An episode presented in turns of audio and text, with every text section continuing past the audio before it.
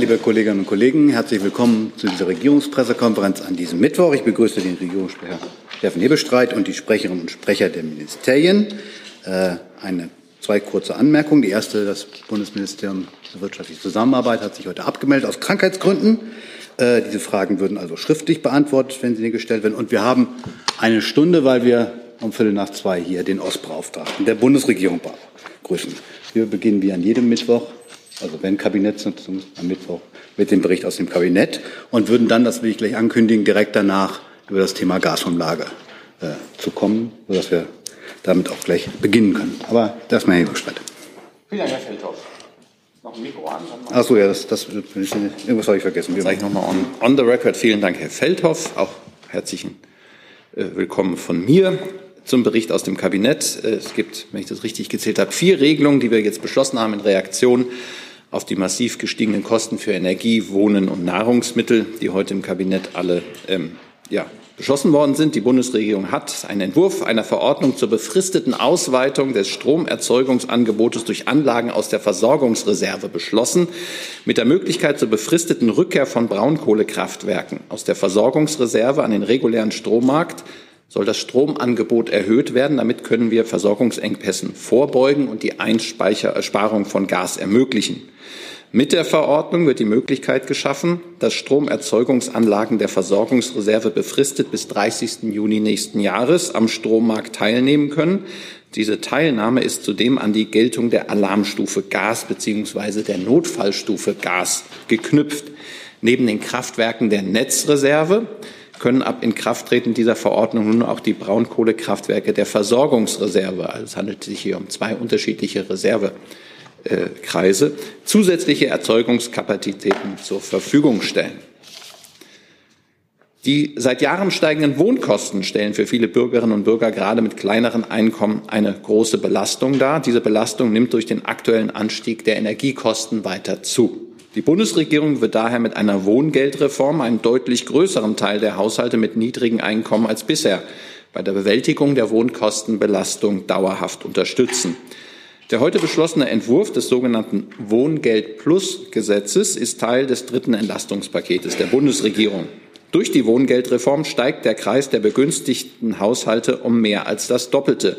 Rund 1,4 Millionen Haushalte bekommen nun zusätzlich durch die Reform einen Anspruch auf Wohngeld. Damit erreicht das Wohngeld ab kommendem Jahr insgesamt rund zwei Millionen Haushalte.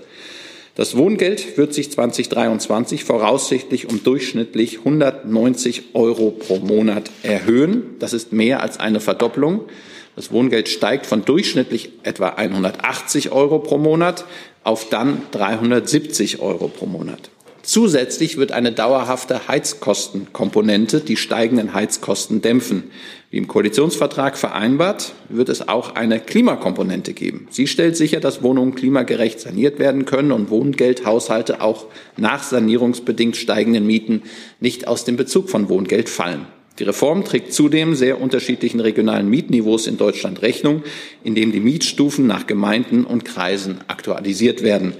Die Kosten der Wohngeldreform 2023 werden je zur Hälfte von Bund und Ländern getragen. Das Gesetz bedarf der Zustimmung des Bundesrates und soll zum 1. Januar kommenden Jahres in Kraft treten. Dann hat das Kabinett heute für einen zweiten, den Gesetzentwurf für einen zweiten Heizkostenzuschuss beschlossen.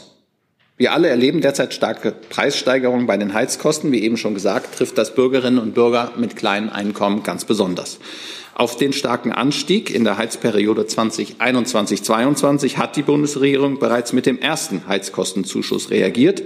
Aufgrund der seither weiter ansteigenden Kosten wird die Bundesregierung mit einem zweiten Heizkostenzuschuss eine weitere Entlastung leisten. Der Heizkostenzuschuss 2 nein, den Heizkostenzuschuss 2 erhalten Haushalte, die mindestens in einem der Monate von September 22 bis Dezember 22 Wohngeld beziehen, sowie Bezieherinnen und Bezieher von BAföG-Leistungen und anderer Aus- und Fortbildungsbeihilfen in einem der Monate von September bis Dezember 2022. Haushalte, die Wohngeld beziehen, erhalten einen nach Personenzahl gestaffelten Heizkostenzuschuss. Er beträgt für einen Zwei-Personen-Haushalt zum Beispiel 540 Euro. Zuschussberechtigte Azubis, Schülerinnen und Schüler und Studierende erhalten jeweils einen Heizkostenzuschuss in Höhe von 345 Euro. Der zweite Heizkostenzuschuss entlastet insgesamt rund zwei Millionen Bürgerinnen und Bürger, davon rund 1,5 Millionen Personen, die in den 660.000 Wohngeld beziehenden Haushalten leben, rund 372.000 nach dem BAföG geförderte, rund 81.000 äh, mit Unterhaltsbeitrag, das nochmal, rund 81.000 mit Unterhaltsbeitrag nach dem Aufstiegsfortbildungsförderungsgesetz geförderte sowie, sowie rund 100.000 Personen, die Berufsausbildungsbeihilfe oder Ausbildungsgeld beziehen. Die Kosten für den Heizkostenzuschuss 2 werden vollständig vom Bund getragen. Der Gesetzentwurf stellt weiterhin im elften Buch des Sozialgesetzbuches klar, dass zugelassene Pflegeeinrichtungen bei erheblich gestiegenen Energiekosten Verhandlungen zur Anpassung ihrer Vergütungsvereinbarung mit den Pflegekassen aufnehmen können. Des Weiteren hat das Bundeskabinett eine Formulierungshilfe heute entschlossen, die im Koalitionsvertrag am 3. September vereinbarte Steuer- und Sozialversicherungsfreistellung von Zusatzzahlungen der Arbeitgeber an ihre Arbeitnehmerinnen und Arbeitnehmer zu ermöglichen. Die Koalitionsfraktionen haben diese sogenannte Inflationsausgleichsprämie heute in den Gesetzentwurf zur temporären Senkung des Umsatzsteuersatzes auf Gaslieferungen im Erdgasnetz aufgenommen. Eckpunkte der Regelung sind der Begünstigungszeitraum vom Tag nach der Verkündung des Gesetzes bis zum 31. Dezember 2024. Der großzügige Zeitraum gibt den Arbeitgebern Flexibilität. In diesem Zeitraum sind Zahlungen der Arbeitgeber bis zu einem Beitrag von 3000 Euro steuer- und sozialversicherungsfrei möglich. Gezahlt werden kann auch in mehreren Teilbeträgen. Die Inflationsausgleichsprämie muss zusätzlich zum ohnehin geschuldeten Arbeitslohn gewährt werden. Jeder Arbeitgeber, jede Arbeitgeberin kann die Steuer- und Abgabenfreiheit für solche zusätzliche Zahlungen nutzen. Und dann hat das Kabinett heute per Verordnung beschlossen, dass Leiharbeiterinnen und Leiharbeiter ab 1. Oktober 2022 wieder erleichterten Zugang zum Kurzarbeitergeld erhalten. Die Regelung ist auf drei Monate befristet, gilt also bis 31. Dezember 2022. Grund sind insbesondere die Auswirkungen des Krieges in der Ukraine auf die Lieferketten sowie Unsicherheiten in der Gasversorgung. Die Öffnung des Kurzarbeitergeldes für Leiharbeitnehmerinnen und Arbeitnehmer soll insbesondere dazu beitragen, dass Arbeitsplätze erhalten und Kündigungen vermieden werden. Auch sollen Verleiher in die Lage versetzt werden, ihre Arbeitnehmerinnen und Arbeitnehmer zu halten. Die Bundesregierung will bekanntlich auch die Planungs- und Genehmigungsfristen in Deutschland verkürzen. Das Kabinett hat heute einen Beschluss zur Änderung des Raumordnungsgesetzes gefasst, mit dem die Planungs- und Genehmigungsverfahren für Infrastrukturvorhaben, zum Beispiel im Bereich Schiene und Straße, beschleunigt werden. Bei der Raumverträglichkeitsprüfung wird die Pflicht zur Durchführung einer förmlichen Umweltverträglichkeitsprüfung entfallen. Sie erfolgt nur noch im anschließenden Zulassungsverfahren. Außerdem soll ein verbindlicher Zeitrahmen für die Durchführung der Raumverträglichkeitsprüfung eingeführt werden, Beides führt zu deutlichen Beschleunigungen. Der Gesetzentwurf enthält zudem eine Änderung des Windenergieflächenbedarfsgesetzes. Genehmigungsverfahren in Gebieten, die für den Ausbau von Windenergie geeignet sind und in denen nicht mit erheblichen Umweltauswirkungen zu rechnen ist, sollen erleichtert werden. Diese Regelung ist erst anzuwenden, wenn die europarechtlichen Regelungen hierfür abschließend auf EU-Ebene verabschiedet sind.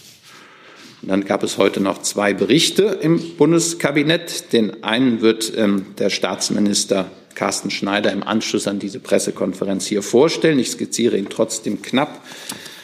Die Bundesregierung hat sich heute mit dem von Staatsminister beim Bundeskanzler und Beauftragten der Bundesregierung für Ostdeutschland Carsten Schneider vorgelegten Bericht des Beauftragten der Bundesregierung für Ostdeutschland 2022 mit dem Titel Ostdeutschland ein neuer Blick befasst.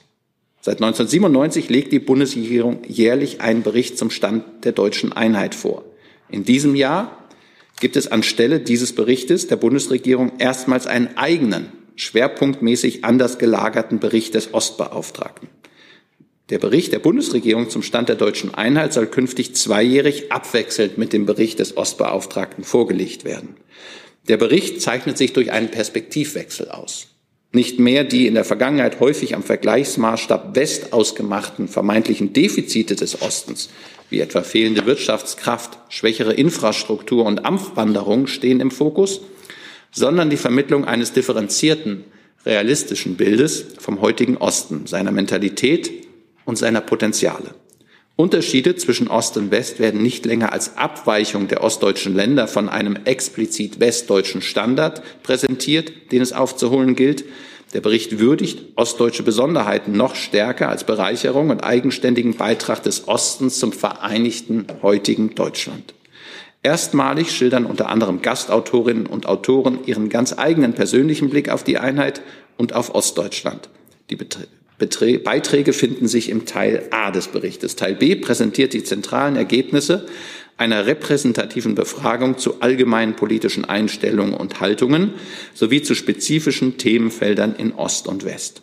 Die Befragung führt den vor zwei Jahren von der Regierungskommission 30 Jahre friedliche Revolution und deutsche Einheit initiierten und im Jahr 2020 erstmalig durchgeführten Deutschlandmonitor fort.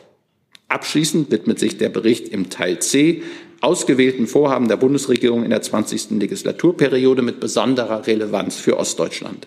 Neben dem Zukunftszentrum für deutsche Einheit und europäische Transformation informieren die Beiträge unter anderem über die wirtschaftliche Entwicklung Ostdeutschlands, die Regionalentwicklung in den ostdeutschen Kohleregionen, die Ansiedlung von Bundeseinrichtungen im Osten und die Stärkung der Repräsentanz Ostdeutscher in Führungspositionen.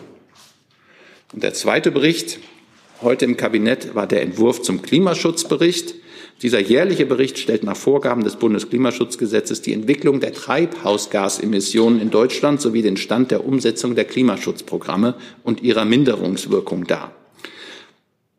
Die Maßnahmen aus dem Klimaschutzprogramm 2030, das im Herbst 2019 verabschiedet wurde, befinden sich nun vollständig in Umsetzung, wurden bereits umgesetzt oder sind in konkreter Planung. Der Bericht zeigt, dass die Emissionen im Jahr 2021 um rund 4,5 Prozent gegenüber dem Vorjahr angestiegen sind. Im Jahr 2020 waren sie allerdings Corona-bedingt stark zurückgegangen. Gegenüber 1990 konnte im Jahr 2021 eine Minderung von 38,7 Prozent erzielt werden.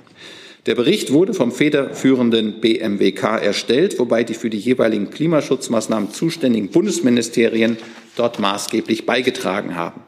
Zur Bewertung des Berichtes ist zu sagen, dass der vorliegende Bericht verdeutlicht, dass die Treibhausgasemissionen in Deutschland deutlich schneller sinken müssen als bisher. Die derzeitigen Maßnahmen reichen nicht aus, um diese Ziele zu erreichen. Zu dieser Einschätzung kommen die Autorinnen und Autoren des Berichtes auch deshalb, weil das Klimaschutzprogramm 2030 noch auf das alte Klimaziel ausgerichtet war und nicht auf die aktuellen Emissionsminderungsziele von mindestens 65 Prozent im Vergleich zum Jahr 1990.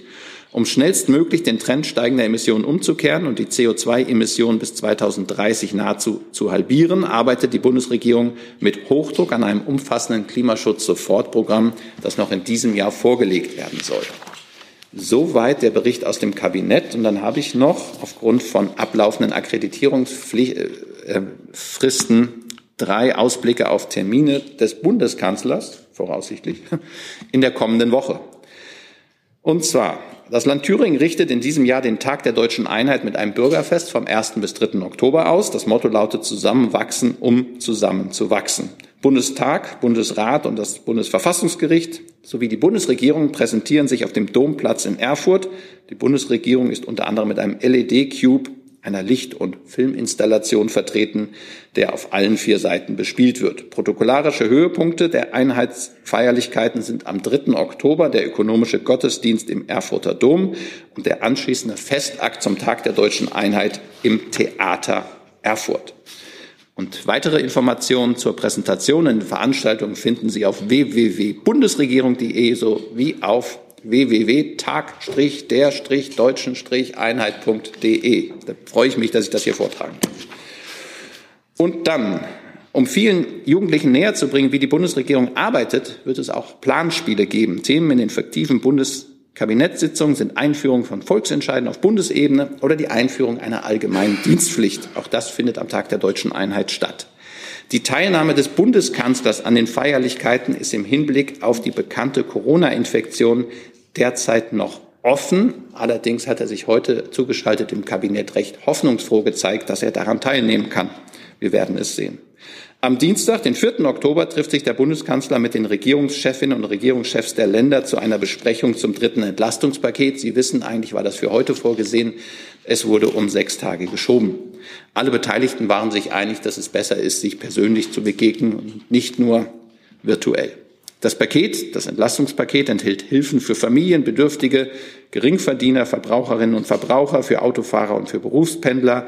Und dadurch will die Koalition Bürgerinnen und Bürger sowie Unternehmen wegen der hohen Preise vor allem für Industrie entlasten.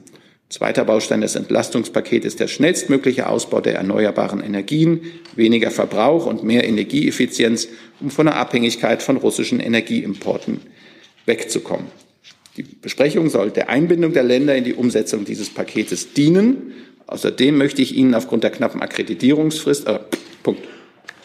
Außerdem möchte ich Ihnen aufgrund der knappen Akkreditierungsfristen schon heutige einige Informationen zum deutsch-niederländischen Klimakabinett in der nächsten Woche geben.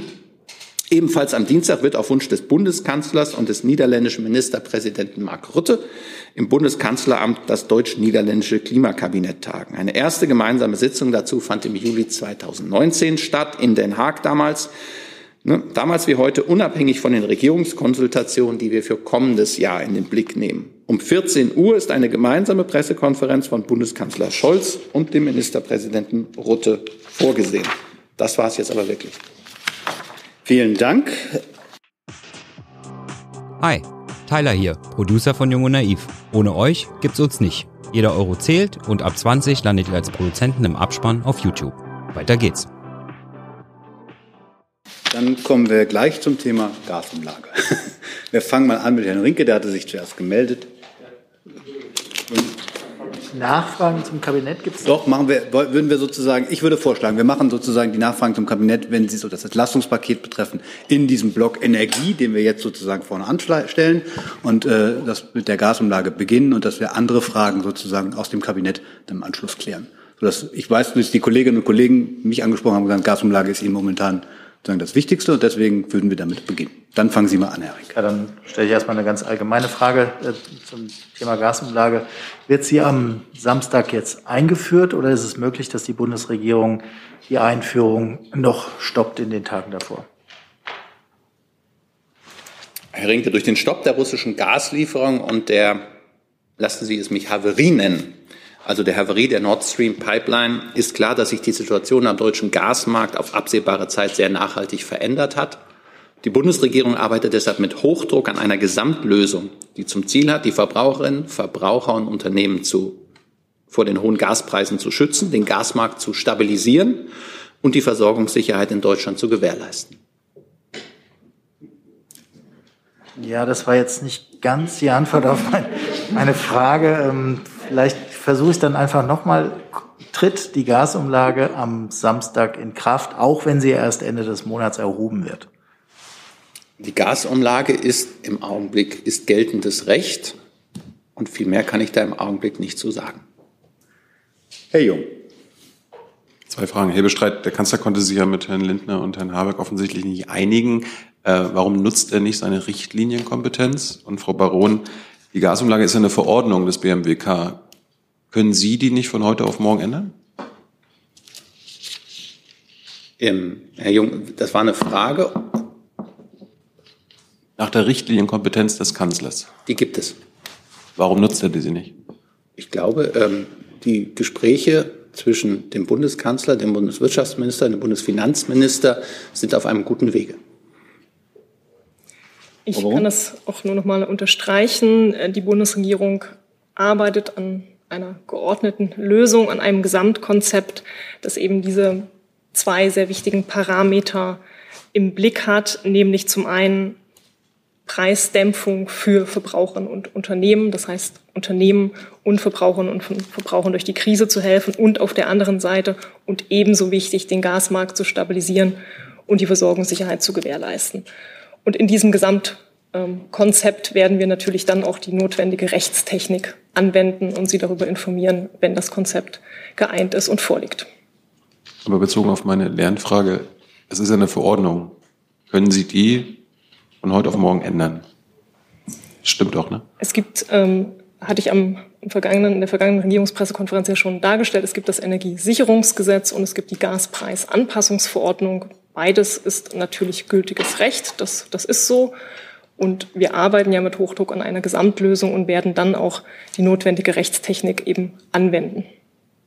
Herr Grimm. Herr Hebestreit, ich wollte Sie fragen in der Debatte um äh, Nuklearkraftwerke, die ja zum Energieversorgung über den Winter beitragen sollen, ob sich der Bundeskanzler vorstellen kann, dass es eine Verlängerung der Laufzeiten nicht nur um wenige Monate, sondern sogar um Jahre gibt, wie es zum Beispiel die FDP fordert. Ich glaube, der Bundeskanzler hat sich dazu in den vergangenen Wochen immer wieder geäußert und er hat klar gesagt, dass er ähm, die, den sogenannten Streckbetrieb, ich glaube, wir nennen es im Moment nicht mehr so, aber die Verlängerung der Laufzeiten bis in das Frühjahr hinein der beiden süddeutschen Kraftwerke unterstützt, weil er sagt, damit sei die Versorgungssicherheit gewährleistet, die wir brauchen in den harten Wintermonaten. Gibt es weitere Fragen zu dem Thema Gasumlage? Sonst würde ich das auch weiten auf diese, auf diese Entlastungspaket. Ich erwackert, habe ich gesehen. Äh, Sonst weiten wir das dann gleich auf die, auf, das, auf die Entlastungspakete, die ja zum Teil auch mit Energie zusammenhängen. Herr Wackert, fangen Sie sind aber trotzdem dran. Ja, einmal äh, die Frage, die Rechtsfrage ist so ein bisschen in den Hintergrund getreten, die ja das Wirtschaftsministerium aufgeworfen hatte. Bei der Gasumlage ist das mittlerweile geklärt. Sie hatten ja dann Gutachten gefordert vom ähm, Finanzministerium, hat das geliefert. Das wäre die eine Frage. Die zweite Frage gleich hinterher. Ähm, Lernfrage, ähm, welche Summen sind dann eigentlich in dem Stabilisierungsprogramm für die Versorger aus der Gasumlage bis Ende des Jahres vorgesehen? Ja, wie gesagt, die Abstimmungen laufen ja auch und im Kontext der Abstimmungen werden auch alle offenen Rechtsfragen geklärt. Dann muss ich hier leider wieder darauf verweisen, dass wir ja, wenn wir soweit sind, das Gesamtkonzept vorlegen werden. Vielleicht kann das Finanzministerium noch sagen, hat es jetzt die, Gutachten geliefert? Das war ja die Frage. Ich glaube, das, das kann ich für den, also zu internen Abläufen, so halten wir es ja eigentlich immer, äußern wir uns ähm, ungern oder gar nicht. Und in dem Fall ist es so, wie die Kollegin Baron gesagt hat, in dem Moment, wo man, wo wir das Gesamtkonzept, von dem wir jetzt ja schon zwei oder dreimal gesprochen haben, vorlegen, wird sich auch diese Frage für Sie beantworten. Da müssen wir ein bisschen um Geduld bitten. Dann machen wir mit der Mehrkammer mal weiter. Sie hatten, also, Entschuldigung, Herr Wackert, Sie hatten noch eine Frage. Nee, es war einfach die Frage noch offen zu der Summe, ähm, die aus der Umlage für die Stabilisierung der Importeure bis Ende des Jahres eingeplant war. Also das kann ich jetzt nicht genau beziffern. Wir hatten ja immer gesagt, es gibt ähm, eine Gasumlage, so wie sie im Gesetz und in der Verordnung jetzt beschrieben ist, ähm, mit einem Umfang von 34 äh, Milliarden Euro. Natürlich haben wir aber in den letzten Wochen auch Veränderungen bei, der, bei den Preisen gesehen. Insofern kann ich da jetzt nicht mit einer seriösen Bezifferung dienen. Und zugleich ist klar, dass wir ja schon Stabilisierungsmaßnahmen ergriffen haben. Ich erinnere an das jüngste Paket für Juniper, wo wir ja nochmal mit erheblichen Stabilisierungsgeldern reingehen und eben vor allem auch mit, mit den, den Maßnahmen äh, zum, zum Eigenkapital, um das Unternehmen Juniper eben stabil zu halten. Die Zahlen da sind ja bekannt und veröffentlicht. Jetzt ist Herr Merkamp dran. Wäre jetzt allerdings zum Thema Wohngeld. Ja, ich denke, das ist, es hat ja alles mit okay. allem zu tun irgendwie. Ähm, ne? ginge dann finanzieren wir da ja auch mit. Wahrscheinlich auch ans äh, Bundesbauministerium. Ähm, es geht um die ähm, Kritik, die der Städte- und Gemeindebund geäußert hat. Er sagt ja, dass durch die zu erwartende Erhöhung der Anzahl der Wohngeldempfänger ein Problem entsteht, äh, dass nämlich aufgrund von äh, bürokratischen Hemmnissen und fehlendem Personal äh, es nicht sichergestellt sei, dass zum 1.1. die Auszahlung schon umgesetzt werden könnte. Die Frage ist, ähm, können Sie das trotzdem sicherstellen oder was sind da für Maßnahmen geplant? Also vielleicht wichtig ist zu sagen, dass zum 1.1. das Gesetz in Kraft tritt. Wir haben es heute durchs Kabinett gebracht. Ähm, wenn der Zeitplan eingehalten wird, dann ist es ab dem 1.1.23 gültiges Gesetz und ab da können die Menschen einen Antrag auf Wohngeld stellen, die noch kein Wohngeld bekommen. Ähm, die Kritik haben wir zur Kenntnis genommen, vielleicht da auch zum Hintergrund. Wir sind seit langem mit den Ländern, aber auch mit den kommunalen Spitzenverbänden im Gespräch zum Wohngeld, weil das eben auch ein großes Anliegen der Länder und der Kommunen ist. Und ähm, haben dort die Sorgen der Verbände auch entgegengenommen. Wir haben einige Änderungen in den Gesetzentwurf eingefügt, die insgesamt die Auszahlung in den Wohngeldbehörden erleichtern sollen. Aber ähm, ja, wir machen das Gesetz sozusagen und die Kommunen, die Länder müssen das umsetzen. Nachfrage? Ja, bitte. Äh, Nachfrage. Es war in dem Zusammenhang auch immer von äh, möglichen Abschlagszahlungen die Rede, bis die endgültigen Bescheide äh, erlassen worden sind. Wäre das eine Möglichkeit? Ja, das haben wir von Anfang an ähm, äh, gewollt und haben das als Sollbestimmung auch reingeschrieben. Es wurde jetzt eine Kann-Bestimmung. Das heißt, die Länder können entscheiden, ob sie das machen wollen. Herr Fitzung, genau zu dem Thema? Ja, auch zum Wohngeld, Herr Hebestreit. Ähm, Sie sagten, das Wohngeld wird hälftig von Ländern und Bund und Ländern bezahlt. Das ist äh, gültige Rechtslage. Die Länder haben jetzt die Idee, dass der Bund das komplett übernehmen soll, um sie davon zu entlasten, von Kosten zu entlasten. Wie steht der Bund, ist, also wie steht der Bund dazu? Ja, der Bund ist schon der Überzeugung, dass ähm, auch die Entlastung der Bürgerinnen und Bürger eine Aufgabe ist, die sich Bund und Länder teilen sollten und dass man an dieser doch sehr guten Regelung der Kostenteilung beim Wohngeld ähm, festhalten sollte. Ich kann mir vorstellen, dass das Punkte sind, die auch in der kommenden Woche bei der Zusammenkunft der Ministerpräsidenten und Ministerpräsidenten der Länder mit dem Bundeskanzler eine Rolle spielen können. Noch spezielle Fragen zum Wohngeld? Herr Jung. Erzählt auch nochmal in die Richtung, Herr Bestreit. Warum werden beim Heizkostenzuschuss die Kosten komplett vom Bund getragen, beim Wohngeld nicht? Der Heizkostenzuschuss ist eine einmalige Leistung, die wir machen, um die besonderen Spitzen, die es im Augenblick gibt, auszugleichen. Und da hat der Bund gesagt, weil auch die, die Kostendimension eine kalkulierbare ist, das ist äh, der Unterschied zu dem eigentlichen Wohngeld, das eine Dauerlösung ist. Und da ist die Kostenteilung sinnvoll. Frage an Frau Steffen. Erwartet denn Ihr Ministerium einen Antragsstau, so wie es die Kommunen erwarten? Also in Sachen Wohngeld.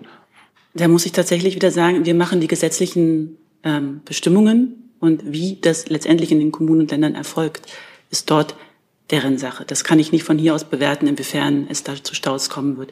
Vielleicht nochmal zum Hintergrund. Also Mecklenburg-Vorpommern war zum Beispiel ein Land, das sehr frühzeitig auf Digitalisierung in dem Bereich ähm, gesetzt hat. Und grundsätzlich gibt es ein Verfahren, das alle Länder äh, nutzen können, um den Wohngeldantrag digital durchzuführen, was sicherlich zu einigen Beschleunigungseffekten führen kann. Aber nicht alle Länder haben dieses äh, Verfahren bereits umgesetzt. Spezielle weitere Fragen zu diesem Thema. Dann machen wir uns mit anderen Themen weiter. Erstmal hier vorne. Äh, gleich, gleich, ja. Danach. Ja, Viehweger aus dem ARD Hauptstadtstudio. Äh, Nochmal zum Thema äh, Gasumlage. Was ist das politische Ziel der Bundesregierung? Soll die Gasumlage am 1. Oktober in Kraft treten? Damit verbunden die Frage, welche Auswirkungen hat die Entscheidung, ob Gasumlage ja oder nein, auf die Senkung der Mehrwertsteuer auf Gas?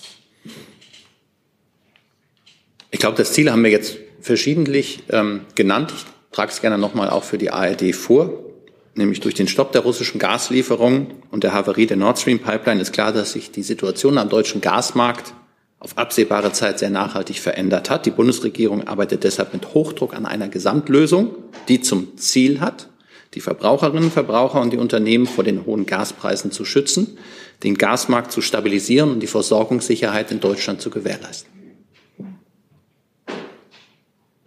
Frage beantwortet? Oder für die, für die Frage der Finanzen ist Herr Leber zuständig im Zweifel.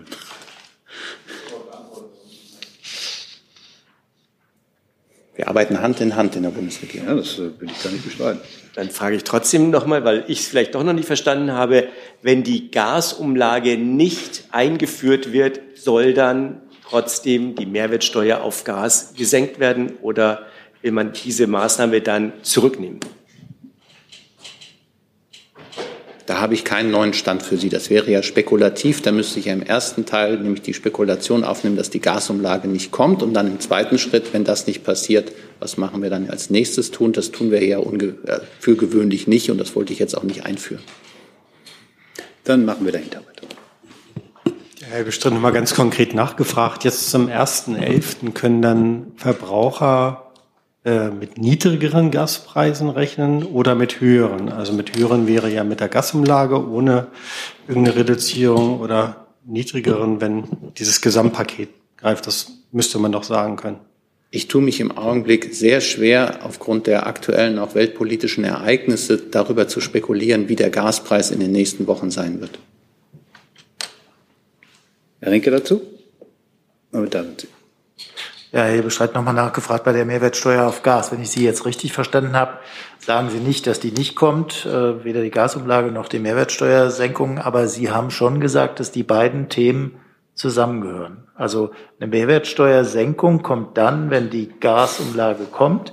Sie wollen nicht spekulieren, ob die kommt oder nicht, aber Sie, diese beiden Themen sind miteinander verbunden, richtig? Diese Themen sind in der Frage von Herrn Delfs miteinander verbunden oder mit der Frage von Kollegen von ARD miteinander verbunden worden, nicht von mir. Insofern würde ich jetzt auch nicht davor oder darum bitten, diese Verbindung jetzt nicht äh, zu einem Jungtim äh, zu erheben. Ähm, das eine ist die Entscheidung, den Mehrwertsteuersatz auf Erdgas insgesamt von 19 auf 7 Prozent zu verringern. Und das andere ist die Frage einer Gasumlage. Genau, aber dann können Sie doch die äh, Frage beantworten, ob die Mehrwertsteuersenkung auf Gas kommt das oder nicht. war meine Antwort. Dazu gibt es keinen neuen Stand. Herr Kollege. Ähm, in den Koalitionsfraktionen werden ja verschiedene Summen rumgereicht, ähm, die notwendig wären, äh, um eben eine Gaspreisbremse zu finanzieren. Ähm, ich weiß, dass Sie dazu jetzt nichts sagen werden, aber vielleicht können Sie mal die volkswirtschaftlichen Effekte grob einordnen, die durch die erhöhten Energiepreise, also sowohl für Strom als auch Gas entstehen. Reden wir da über 100 Milliarden zusätzliche Belastungen, über 200, 300? Können Sie uns vielleicht da eine Dimension geben? Nein, das kann ich nicht. Also das sind große Summen, über die wir reden, aber über welche Summen das sind, da kann ich im Augenblick von dieser Warte aus nichts Belastbares Ihnen mitteilen. Dann sind Sie dran, Herr Kollege. Ja, Nightline Zeitung für kommunale Wirtschaft. Ich habe noch mal eine Frage zu den Kohlekraftwerken. Ähm, um wie viel Leistung geht es da eigentlich? Und äh, sind eigentlich die Betreiber darauf eingestellt, aufgrund von ihrer, ihrem verfügbaren Personal? Also kann das kurzfristig so äh, umgesetzt werden? Das kann ich, kann ich gerne beantworten. Vielleicht nochmal ähm, vorab zur Einordnung und Klarstellung. Es ging heute im Kabinett ja um zwei Verordnungen. Beide haben das Ziel der Stärkung der Vorsorge für den kommenden Winter, indem eben die Stromerzeugung aus Kohle gesteigert wird, um gleichzeitig Gas in der Stromerzeugung zu sparen.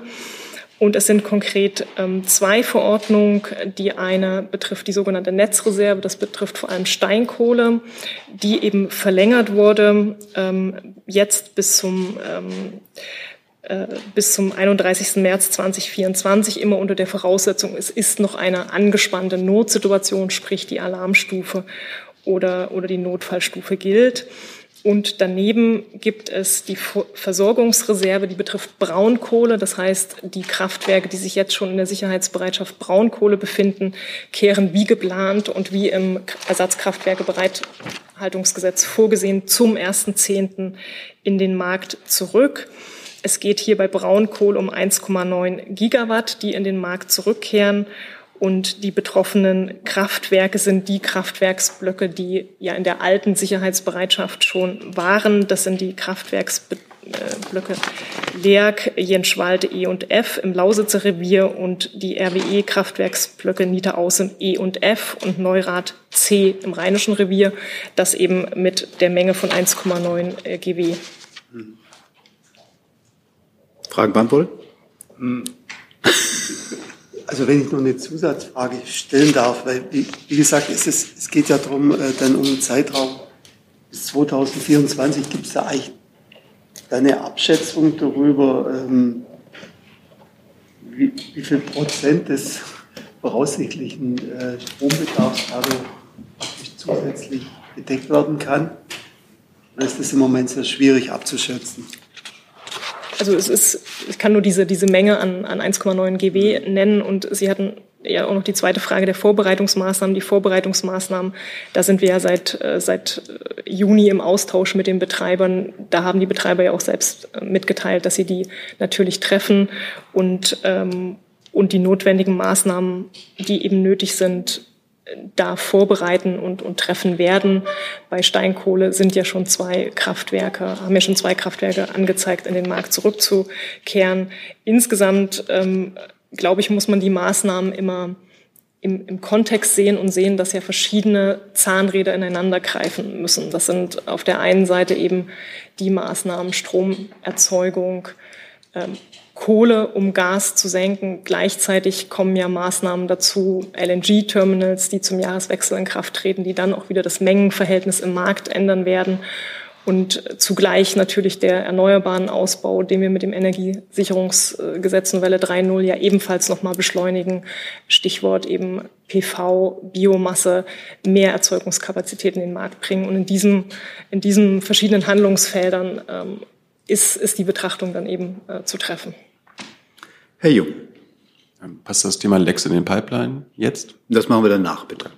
Weil ich glaube, es ist ja ein sicherheitspolitisches Thema, das äh, natürlich, ja, doch. es floss ja sowieso kein Gas. Ja, aber er fitzt zumindest dran.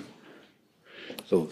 Äh, Nochmal zur Mehrwertsteuer, bitte. Die äh, BGF der SPD sagte heute Morgen, das wird Gesetze dann Freitag in der zweiten, erst, äh, zweiten, dritten Lesung verabschiedet. Äh, es ist eine Entlastungsmaßnahme für die Bürger, daran würde man nicht mehr rütteln.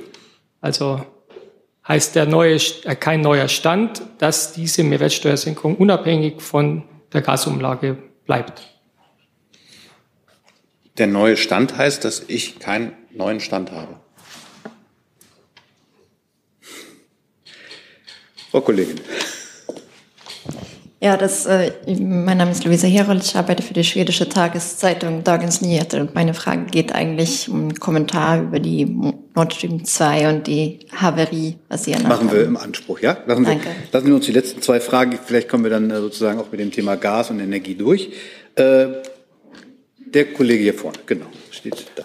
Ja, vielen Dank, Hans von der Brüchert von äh, Politico. Nochmal eine Frage an äh, das BMWK und so bezogen auf die Kommentare gestern von äh, Minister Habeck. Ähm, er sagte ja, er habe zur Kenntnis genommen, dass jetzt offensichtlich alternative Finanzierungsmöglichkeiten bezüglich der Gasumlage bestehen, die vor drei Monaten noch nicht da waren.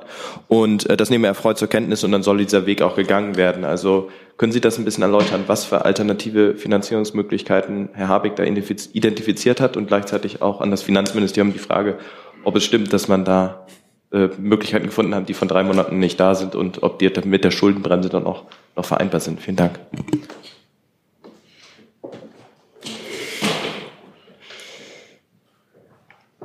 Komm. Tauschen wir erstmal. Wollen Sie anfangen, Frau Baron, oder, oder will Herr Leber gleich beginnen und äh, den Ihren Minister erklären? Ja, der Minister hat sich ja dazu schon geäußert. Er hat auch einen Arbeitsstab gut. eingesetzt im BMF das sich mit Instrumenten äh, beschäftigt, die wirksam zu einer Dämpfung der Energiepreise führen. Er hat allerdings auch klar gemacht, dass diese Maßnahmen verbunden werden sollen, aus seiner Sicht mit einem klaren Bekenntnis zur Einhaltung der Schuldenbremse in den Haushaltsverhandlungen für 2023. Das steht aus seiner Sicht nicht zur Disposition. Können Sie trotzdem noch mal sagen, alternative Finanzierungsmöglichkeiten, worüber reden wir da? Welche Summen? Über Summen kann ich da nicht sprechen. Die sind mir auch nicht bekannt. Äh, und wie gesagt, die Diskussionen in der Regierung und die Abstimmung sind ja im Gange. Ähm, es werden verschiedene Instrumente diskutiert, aber auf die kann ich jetzt hier nicht näher eingehen. Na, aber es ist ja schon beim letzten Entlastungspaket, dass man da wirklich am absoluten Limit gearbeitet hat, dass es noch mit der Schuldenbremse vereinbar ist. Also deswegen ist mir jetzt ein bisschen unklar, wo da alternative Finanzierungsmöglichkeiten jetzt noch herkommen sollen. Ja, da kann ich Ihnen aber nichts weiter dazu sagen. Die sind in der Abstimmung. Und wann erwarten Sie ein Ergebnis dieser Abstimmung? Ich denke, dass äh, in, den, in den kommenden äh, Tagen sich dazu eine Lösung abzeichnet. Jetzt ist VW fast dran. Ja, hat sich erledigt?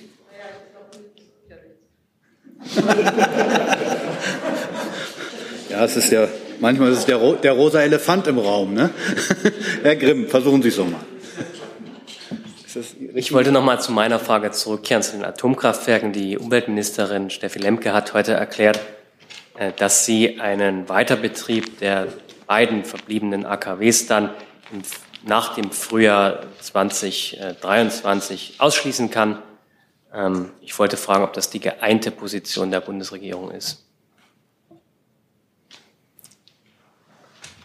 Ich glaube, die geeinte Position der Bundesregierung ist es, den Weiterbetrieb der beiden süddeutschen Kernkraftwerke über den 31. Dezember hinaus zu gewährleisten. Und es äh, ist ein Zeitraum März, April, bis dann dort die Brennstäbe wirklich so ausgelutscht sind, dass sie nicht keine ausreichende Energie mehr liefern können. Jetzt sind Sie dran, Frau Webers. Ich will es mal so versuchen. Ähm, also ein Minister, nämlich der Wirtschaftsminister, sagt, es gibt alternative Finanzierungsquellen. Und das zuständige Ministerium sagt irgendwie, Sie können sich nicht äußern. Also es gibt ja sozusagen eine halbe Öffentlichkeit darüber. Könnten Sie denn vielleicht sagen, ob es diese alternativen Finanzierungsquellen gibt? Na, ich habe ja gesagt, dass der Bundesfinanzminister einen Arbeitsstab eingerichtet hat im Ministerium, das sich mit der Frage beschäftigt, Instrumente zu finden, die wirklich zielgenau zur Dämpfung von Energiekosten verwendet werden können. Dass aber die Diskussion über die Schuldenbremse im Haushalt 2023 äh, davon getrennt zu sehen ist und dass das für ihn keine Option ist, die Schuldenbremse aufzuheben. Aber das heißt, es gibt alternative Quellen. Es gibt Diskussionen darüber. Wie gesagt, das war ja auch öffentlich, dass der Minister äh, das Haus damit beschäftigt und dort einen Arbeitsstab eingerichtet hat, das sich mit verschiedenen Instrumenten beschäftigt und die auch betrachtet. Herr Jung. Ähm, Lernfrage, ignoriert der Finanzminister, dass es Ausnahmesituationen für die Schuldenbremse gibt, zum Beispiel eine Wirtschaftskrise? Na, in dem laufenden Jahr 2022 ist ja die äh, Schuldenbremse auch die Ausnahmeregelung auch gezogen worden. Zum Beispiel im Ergänzungshaushalt äh, in unmittelbaren äh, Zusammenhang mit dem Beginn des Ukraine-Kriegs. Insofern ähm, kann ich die Frage nur so beantworten, dass der Bundesfinanzminister das natürlich äh, im Blick hat und diese Regel ja auch schon angewandt worden ist. Ja, und warum dann nicht 2023? Also äh, es ist doch eindeutig, dass weil das, äh, weil das kein Selbstzweck ist, weil er immer klar gemacht hat, dass er auf der einen Seite wirksame Instrumente zur Energiekostendämpfung einführen will, auf der anderen Seite aber eine allgemeine Aufhebung der Schuldenbremse, die neuen Ausgabenwünschen äh, Tür und Tor öffnen würde, nicht befürwortet. Auch aus einem, nicht nur aus dem rechtlichen Zusammenhang heraus, sondern auch aus einem volkswirtschaftlichen, dass er eine expansive Finanzpolitik eher für inflationstreibend als für inflationssenkend hält. Herr Rinke, noch mal eine Frage. Herr Leber, eine Frage da anschließend. Ähm, es gibt ja Forderungen aus der Opposition, aber auch aus der FDP, dass äh, angesichts dieser Finanzlage äh, Projekte im Koalitionsvertrag auch zur Disposition gestellt werden sollten. Äh, würde sich Ihr Minister dieser Forderung anschließen?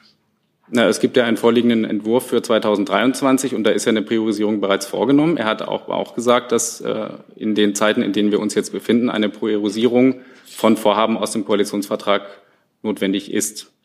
Aber wie gesagt, die bildet sich ja jetzt erstmal in dem Haushalt 2023 ab. Da sind ja auch nicht alle Maßnahmen enthalten, die äh, in der Koalitionsvereinbarung stehen. Insofern spricht da der Haushaltsentwurf und äh, der Ausschluss der Haushaltsverhandlungen für sich. Ja. Ich sehe jetzt keine weiteren Fragen mehr zum Thema Gas und Energie. Wir würden dann zum Thema Pipeline kommen, also Nord Stream 1 und 2. Äh, wir fangen mal an mit der Kollegin und dann die Herren.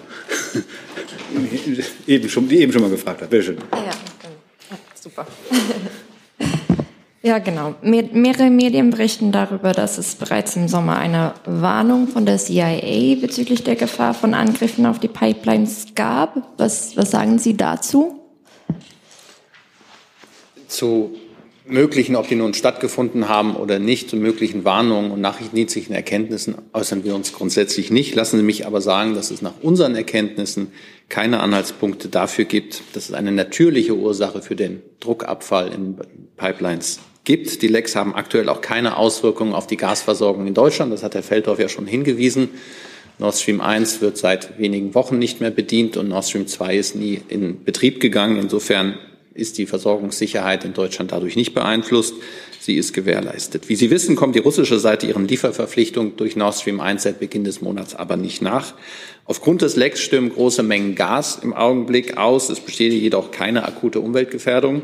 Wir stimmen uns in diesem Vorfall mit unseren Partnern eng ab, insbesondere mit Dänemark und Schweden, und sind auch mit der Europäischen Kommission und unseren NATO-Alliierten im engen Austausch. Frau Kollegin, machen Sie doch weiter. Ja, danke. Äh, ich bin äh, Hanna Mahlmäki von, äh, von der finnischen Tageszeitung Helsingin Sanomat. Ich möchte gerne fragen über die Sicherheitslage an der Ostsee, weil ähm, etwa 40.000 Tonnen chemische Munition wurden nach dem Zweiten Weltkrieg in die Ostsee versenkt. Äh, wie schätzen Sie das Risiko jetzt? Also gibt es ein Risiko, dass es eine ähm, Explosiongefahr besteht und wie hat Deutschland das berücksichtigt? Danke. Im Zusammenhang mit der Nord Stream 2 und Nord Stream 1 Pipeline, ja, da sehen wir keinerlei Zusammenhang. Keine.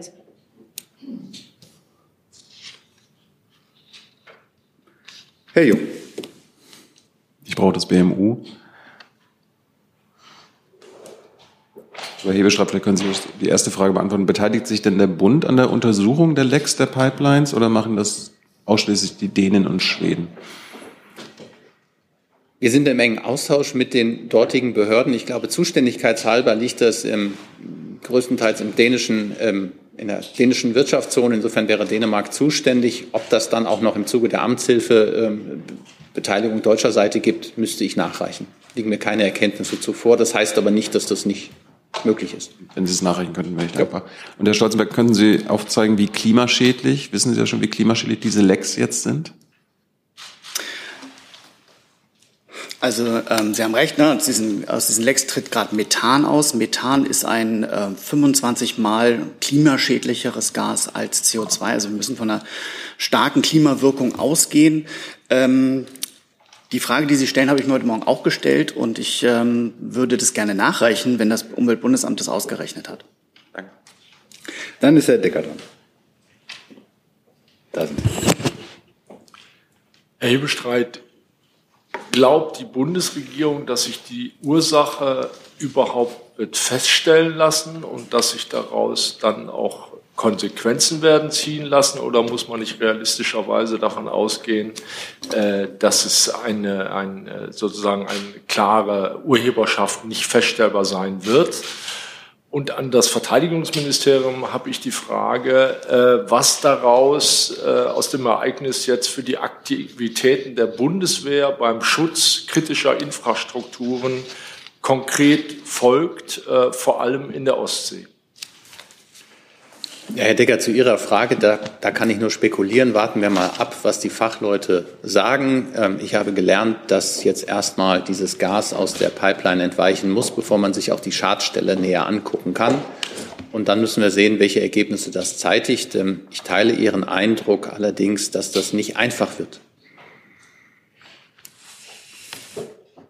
Ja, ich habe erstmal noch eine Information ähm, zu einer Frage, die eben gestellt worden ist, nämlich ob wir uns ähm, beteiligen an ähm, Aufklärung von Ereignissen. Ähm, die Verteidigungsministerin hat sich mit ähm, ihrer dänischen Amts, mit ihrem dänischen Amtskollegen ausgetauscht und dort wurde vereinbart, Informationen zu teilen und ähm, damit auch, dass die Marine sich mit ihrer Expertise in die Aufklärung einbringen wird. Sie wissen ja, wir sind in den Räumen gemeinsam mit unseren internationalen Partnern regelmäßig bei Übungen präsent. Und jetzt wird es darauf ankommen, alle Informationen, die man hat, zusammenzubringen, um dann gegebenenfalls ähm, ähm, näher zu kommen, ähm, aufzuklären, was tatsächlich passiert ist. Aber genau wie der Regierungssprecher kann ich auch sagen, eine, ähm, eine Prognose, was dabei rauskommen wird, äh, ist von unserer Seite im Moment in keiner Weise möglich. Mit Blick auf die kritische Infrastruktur und die Rolle ähm, der Bundeswehr. Ähm, wir sind grundsätzlich erstmal nicht zuständig für den Schutz kritischer Infrastruktur, können aber im Rahmen der Zusammenarbeit und der Ressortzusammenarbeit Beiträge leisten. Ähm, in dem Zusammenhang würde ich Sie dann bitten, sich an das zuständige Ressort zu, äh, zu wenden. Kurzer Nachtrag. Die Marine wird die jetzt zusätzliche Aktivitäten entfalten? Werden da mehr Schiffe unterwegs sein? Werden da U-Boote unterwegs sein?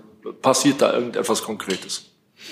Also wir haben generell ja immer eine, eine Lage, ähm, die wir gerade im Ostseeraum verfolgen. Wir machen eine Lageaufklärung. Das passiert immer vor dem Hintergrund von sicherheitspolitischen Ereignissen, mit Sicherheit natürlich auch äh, in veränderter Form ähm, durch die Ereignisse ähm, ähm in der Ukraine und den russischen Angriff auf die Ukraine. Mit Blick auf konkrete Maßnahmen jetzt in dem Zusammenhang kann ich Ihnen nichts mehr teilen. Und generell muss ich natürlich auch dazu sagen, dass solche Informationen eingestuft sind und üblicherweise nicht öffentlich geteilt werden. Vielleicht das BMI für die kritische Infrastruktur. Ja, für die kritische Infrastruktur kann ich sagen, dass ähm, nach der Einschätzung der Sicherheitsbehörden eine abstrakte Gefährdungslage insgesamt für die kritische Infrastruktur und gerade für die Energieinfrastruktur anzunehmen ist, auch nicht erst seit diesem Vorfall jetzt, sondern auch schon äh, zuvor, insbesondere seit Kriegsbeginn. Die kritische Energieinfrastruktur steht eben besonders im Fokus. Deswegen sind die Sicherheitsbehörden da sehr, sehr wachsam, äh, was Entwicklungen angeht. Konkrete Gefährdungshinweise auf deutsche Energieinfrastruktur liegen im Moment nicht vor, aber wie gesagt, eine abstrakte Gefährdungslage besteht da. Ähm, auf See muss man dann differenzieren, wer wo zuständig ist. Äh, in den Küstengewässern ist es die Küstenwache der jeweiligen Länder. Ähm, insofern waren wir natürlich äh, mit Mecklenburg-Vorpommern jetzt auch zu dem aktuellen äh, Vorfall in engem Kontakt, auch wenn es nicht in den dortigen Gewässern ist, aber als sozusagen anliegendes Bundesland. Die Bundespolizei unterstützt mit ihren Schiffen bei den polizeilichen Aufgaben in den Küstengewässern und in den davorliegenden ausschließlichen Wirtschaftszonen. Und ähm, so ist die Bundespolizei äh, 24 Stunden am Tag und sieben Tage die Woche mit ihren Schiffen unterwegs auf Nord- und Ostsee mit den primären Aufgaben der, der Grenzpolizei, des Grenzschutzes, ähm, aber eben mit dieser Präsenz trägt sie auch äh, zur Sicherheit und zur Überwachung äh, da äh, auf See bei. Dann machen wir dahin weiter. Herr Epius, ich habe Sie gesehen. Lehmann, polnischer Nachrichtensender Polsat News. Äh, ich wollte nur ganz konkret, äh, ganz konkret nachfragen, wurden die Sicherheitsmaßnahmen, wenn es um kritische Infrastruktur in Deutschland erhöht? Wenn Sie sagen, das ist keine natürliche Ursache, was am äh, Pipeline passiert ist? Die Sicherheitsmaßnahmen für kritische Infrastruktur werden laufend angepasst an die jeweilige Lage. Ähm, und insofern wird natürlich auch jetzt aufgrund der aktuellen Vorfälle die äh, Lage laufend äh, aktuell neu bewertet und entsprechend Maßnahmen auch getroffen. Hey, bis auf. Herr Bestreit, Sie sprechen von einer Havarie an den Pipelines. Die Regierungen in Schweden und Dänemark sprechen von einem Anschlag. Äh, sehen Sie das als Anschlag oder interpretieren Sie das als Havarie? Was ist die offizielle Sprachregelung? Ich habe erstmal das gar nicht bewertet, sondern ich habe darauf verwiesen, dass es Untersuchungen gibt und nach diesen Untersuchungen müssen wir, können wir genaueres wissen. Ich habe aber auch äh, deutlich gemacht, dass es keine natürliche Ursache für diesen Vorfall geben kann, nach unseren Expertenerkenntnissen. Alles Weitere habe ich nicht bewertet. Würden Sie das als Anschlag beschreiben? Ich würde es im Augenblick gar nicht beschreiben. Frau Kollegin. Ja, ich wollte auch noch mal nach den Erkenntnissen fragen, die der Bundesregierung vorliegen. Das, das Verteidigungsministerium, Frau Lambrecht, sprach von einem möglichen Sabotageakt. Sie schließen natürliche Ursachen aus. Ist das jetzt nur ein Ausschussverfahren oder welche konkreten Erkenntnisse liegen Ihnen vor, liegt der Bundesregierung vor, auch vielleicht im Innenministerium? Ich glaube, der Bundesregierung liegen insgesamt Erkenntnisse vor, dass es einen massiven Druckabfall in diesen Leitungen gegeben hat, zu zwei unterschiedlichen Zeitpunkten, am Montag, einmal früh morgens und einmal am frühen Abend. Ähm, dann haben wir zur Kenntnis genommen, dass es, glaube ich, in Dänemark Messungen seismischer Aktivität, also möglicher Explosionen gegeben hat. Und ähm, wir sehen das austretende Gas. Das sind die Erkenntnisse, die der Bundesregierung vorliegen. Aber nicht, ob es sich eventuell um einen Anschlag handeln würde. Also da haben Sie jetzt keine eigenen Erkenntnisse für. Keine, die ich Ihnen hier mitteilen darf.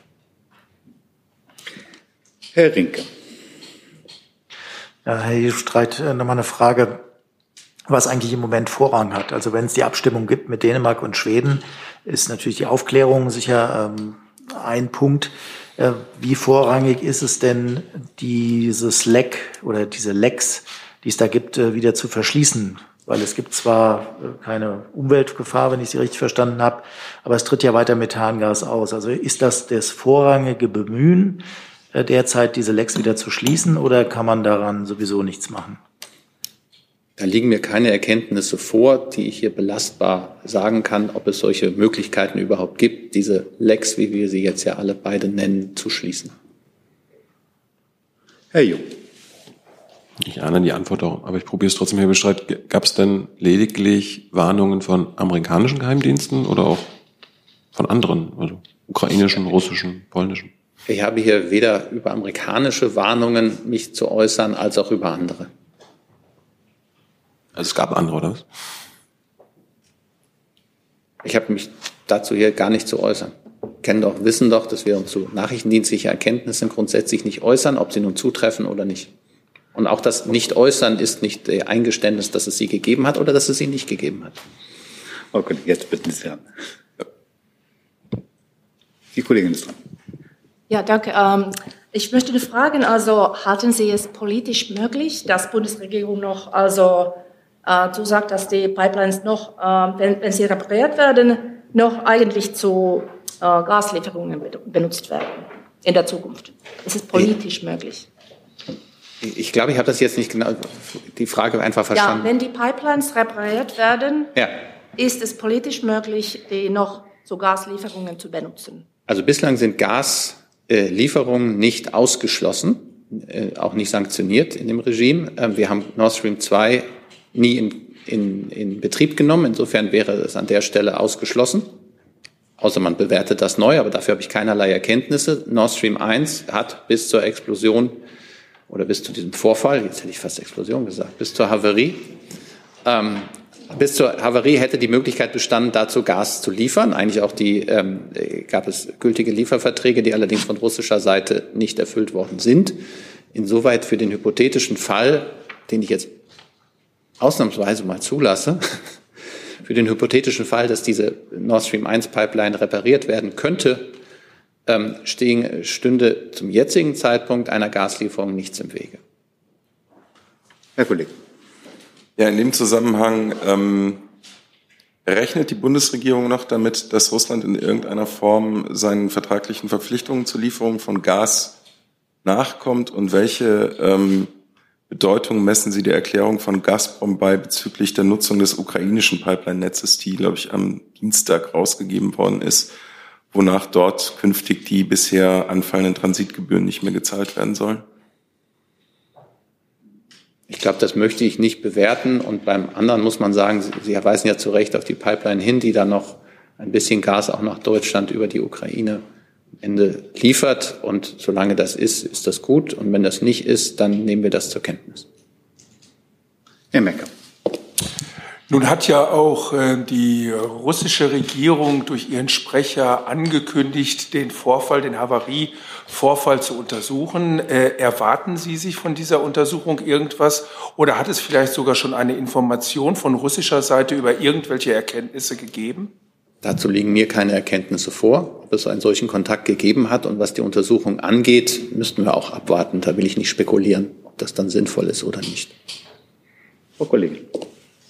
Vielen Dank. In Dänemark äh, sagt die Ministerpräsidentin, dass man das nicht als einen Anschlag an Dänemark gesehen äh, hat. Wie sieht Deutschland das? Ich habe mich da ja, glaube ich, zu Anfang schon geäußert und habe gesagt, wir bewerten das im Augenblick nicht, sondern wir warten die Untersuchung ab. Ich sehe jetzt keine weiteren Fragen zu der Pipeline-Frage. Doch, Herr Dess noch. Bitte sehr, Herr Dess. Sie sind dran. Nutzen Sie doch das Mikrofon. Jetzt, ich, ich habe, äh, sehe das gerade bei uns hier im Dienst, müsste die schwedische Kollegin besser wissen, aber offenbar sagen die Schweden jetzt, dass die äh, Pipeline eigentlich so beschädigt ist, dass sie nicht mehr genutzt werden kann. Haben Sie ähnliche Informationen oder gehen Sie nach wie vor, Sie sagten ja eben, wenn man die reparieren könnte, dann würde auch einem, einem einer weiteren Gaslieferung eigentlich nichts entgegenstehen. Also haben Sie, also das klang jetzt so, als ob Sie noch davon ausgehen, dass man es vielleicht reparieren kann, oder wie, wie verstehe ich das jetzt? Herr Dave, das ist ein gutes Beispiel, warum man sich nicht auf hypothetische Fragen einlassen sollte, weil da nämlich solche Schlüsse zu ziehen sind, die wir gar nicht wollen. Ich habe keinerlei eigene Informationen, Erkenntnisse mir vorliegen, wie der Zustand dieser Pipeline im Augenblick ist. Sie haben das aus Schweden genannt, aus Ihrem Dienst aktuell. Den habe ich jetzt nicht in den letzten 55 Minuten verfolgt oder verfolgen können. Deshalb sage ich ja, lassen Sie uns die Untersuchung abwarten. Ich habe die hypothetische Frage einmal, ob denn eigentlich aus politischen Gründen aufgrund der aktuellen Entwicklung eine Nutzung von Pipeline-Gas durch die Ostsee von Deutschland, nach, von Russland nach Deutschland für Deutschland noch möglich wäre. In diesem hypothetischen Fall geantwortet, das wird mir nie wieder passieren. Dann ist Herr Jung mit der letzten Frage zum Thema Pipeline heute noch. Schnelle Frage an Frau Baron. Ähm, wer ist denn für die Reparatur der Pipelines zuständig? Also die Pipelines sind rechtlich ja weiter das Eigentum der Nord Stream 2 AG. Die Nord Stream 2 AG ist eine Gesellschaft mit Sitz in der Schweiz, die sich äh, in einem Insolvenzverfahren befindet, wo ein Insolvenzverwalter agiert. Insofern die Verantwortung liegt bei der Nord Stream 2 AG, die sich dann mit dem Insolvenzverwalter abstimmen muss. Dann danke ich für dieses Thema. Dann, bevor wir jetzt gleich zum Ende kommen, gibt es Fragen, weitere Fragen zum Kabinett noch? Herr Wackett. Da sind, da sind ja, ähm, zum Klimabericht beziehungsweise eher Klimasofortprogramm, was Sie erwähnten. Äh, eigentlich war das ja vom Wirtschaftsminister für diesen Mittwoch sozusagen spätestens angekündigt, für September. Ähm, der Termin ist ja offenkundig jetzt gerissen worden. Ähm, Habe ich es richtig verstanden? Der neue Termin ist Ende des Jahres und kann man ja noch von einem Sofortprogramm sprechen? Ist ja über ein Jahr nach der Wahl. Ähm, also heute war der Klimaschutzbericht 2022 im Kabinett. Der blickt ja zurück äh, sozusagen in der Perspektive und wir sehen es weiter als absolut notwendig an, dass es eben ein Klimaschutz-Sofortprogramm gibt, was alle Handlungsfelder in, in den Blick nimmt. Denn der Klimaschutzbericht 2022 sagt ja eben auch, es ist ähm, einiges erreicht und es ist einiges an Tempo erzeugt worden, vor allem durch die Beschleunigungsmaßnahmen zum Ausbau der erneuerbaren Energien, die vor der Sommerpause verabschiedet wurden. Aber zugleich bedarf es natürlich mehr Tempo bei den Klimaschutzmaßnahmen mit Blick auf das Ziel 2030. Und deshalb sind wir da in der Bundesregierung in Abstimmung und müssen das mit Hochdruck vorantreiben, das Klimaschutz-Sofortprogramm. Der Zeitplan ist jetzt Ende des Jahres. Habe ich das richtig verstanden? Wir sind da in den Abstimmungen und wollen ja, diese Abstimmung so schnell wie möglich vorantreiben. Daraus ergibt sich dann auch der Zeitplan. Weitere Fragen zu dem Komplex? Das sehe ich nicht. Hey Leute, politischer Journalismus muss nicht kommerziell oder öffentlich-rechtlich sein. Podcasts müssen nicht durch grässliche Werbung finanziert sein. Jung Naiv ist der beste Beweis dafür. Damit das so bleibt, unterstützt uns einfach finanziell. Danke vorab und jetzt geht's weiter. Dann hat der Rinke noch eine Frage. Ja, es geht nochmal um die Türkei und die Bemerkung des ähm, FDP-Politikers Kubicki äh, zu Herrn Erdogan. Ähm, die türkische Regierung hat ja den äh, deutschen Botschafter einbestellt und äh, das, äh, ich wiederhole jetzt die Bemerkung gar nicht, äh, sehr stark kritisiert. Ich hätte ganz gerne gewusst äh, vom Auswärtigen Amt, wie Sie eigentlich diesen Vorfall bewerten. Ja, vielen Dank für die Frage, Herr Rinke. Ich spreche ja hier für das Auswärtige Amt und werde sozusagen die Äußerungen eines äh, Abgeordneten nicht kommentieren, aber ich kann gern noch mal ganz grundsätzlich vielleicht unsere Haltung darlegen, wenn es um zwischenstaatliche äh, Beziehungen geht. Ähm, wir sind natürlich der Auffassung, dass unser Umgang mit Repräsentanten anderer Staaten respektvoll sein muss und äh, das erwarten wir ja auch von anderen. Und insofern haben beleidigende Äußerungen im internationalen Umgang und in unserer Kommunikation keinen Platz. Darf ich eine Frage hinterher schieben an Herrn Hebestreit, ähm, weil das ja ein äh, Politiker der Ampelkoalition ist. Ähm, wären Sie eigentlich dafür, dass das irgendwelche Konsequenzen nach sich zieht, weil das möglicherweise ja auch das Image äh, der Ampelkoalition beschädigt? Herr Rinke, ich halte es da eng wie das Auswärtige Amt, dass wir uns zu Äußerungen aus dem parlamentarischen Raum und deren Bewertung grundsätzlich nicht äußern. Also Sie haben keine Sorge, dass das Image der Ampelkoalition dadurch belastet wird? Ich äußere mich da gar nicht zu, zu Äußerungen aus dem parlamentarischen Raum. Das machen wir von dieser Regierungsbank alle nicht. Gibt es weitere Fragen zu diesem Thema, zu anderen Themen? Herr Episow, noch eine Frage? Das Auswärtige Amt, es gibt eine, einen Aufruf der US-amerikanischen Regierung an die amerikanische Staatsbürger, Russland umgehend zu verlassen wird die Bundesregierung folgen und äh, deutsche Staatsbürger auch aufrufen, Russland zu verlassen? Wenn ja, wann könnte das passieren? Wenn nein, warum? Ähm, der Aufruf ist mir nicht bekannt, aber Sie wissen ja, dass unsere äh, Reise- und Sicherheitshinweise immer aktuell sind und die finden Sie auf unserer Homepage. Insofern habe ich hier nicht jetzt nicht weiteres äh, zu verkünden in der Hinsicht. Weitere Fragen zu dem Komplex? Andere Fragen? Ansonsten danke ich, dass wir die Zeit fast eingehalten haben und wünsche einen Tag, schönen Tag und lade ein zur anschließenden Pressekonferenz mit dem Ostbeauftragten der Bundesregierung.